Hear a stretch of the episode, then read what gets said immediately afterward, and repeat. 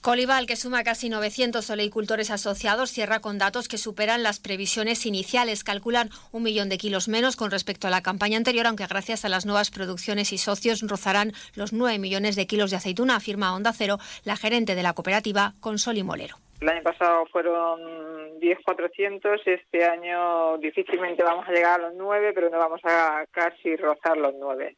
Nosotros tenemos una previsión alrededor de 6-7 millones y la verdad es que las nuevas, las nuevas producciones y los nuevos socios pues han hecho que la campaña sea algo mejor que lo esperado, que la previsión que teníamos en el mes de octubre.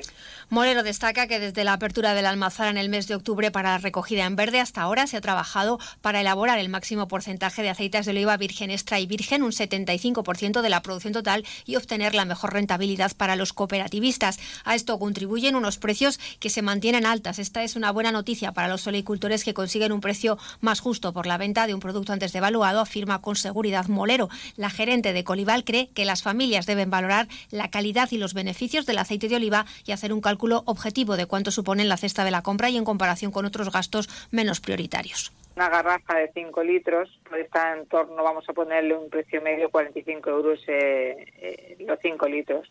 Eh, para una familia de dos, tres personas, esa garrafa dura, vamos a ponerle un mes.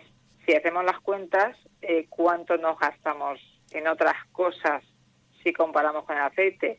Ahora mismo los últimos estudios que han salido nos gastamos eh, por kilo de aceite por persona 0,32 al día. Entonces, claro, no es caro el aceite. La cooperativa olivarera de Valdepeñas pone mañana punto final a esta campaña con la vista puesta ahora en la evolución de los precios del aceite de oliva y la comercialización de sus productos. En el horizonte, un futuro que presenta muchas dudas debido a la sequía y a las anómalas temperaturas, aunque no habrá una primera previsión hasta abril o mayo cuando se produzca la floración del olivo.